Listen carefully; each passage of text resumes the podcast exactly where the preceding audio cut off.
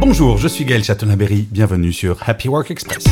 Selon une étude de l'IFOP, 49% de ceux ayant une fonction d'encadrement considèrent le travail avant tout comme un moyen d'épanouissement et ils sont seulement 40% pour les non-encadrants. Et en fait, ce sondage montre que le rapport au travail change en fonction du salaire.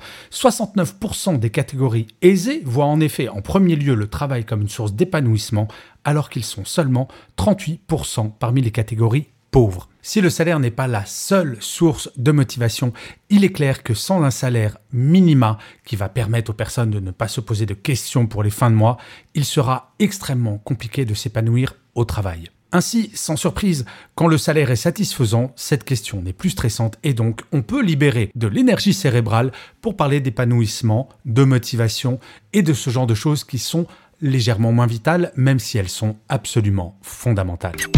Merci d'avoir écouté cet épisode. N'hésitez surtout pas à vous abonner. Vous serez tenu au courant du chiffre du jour de demain.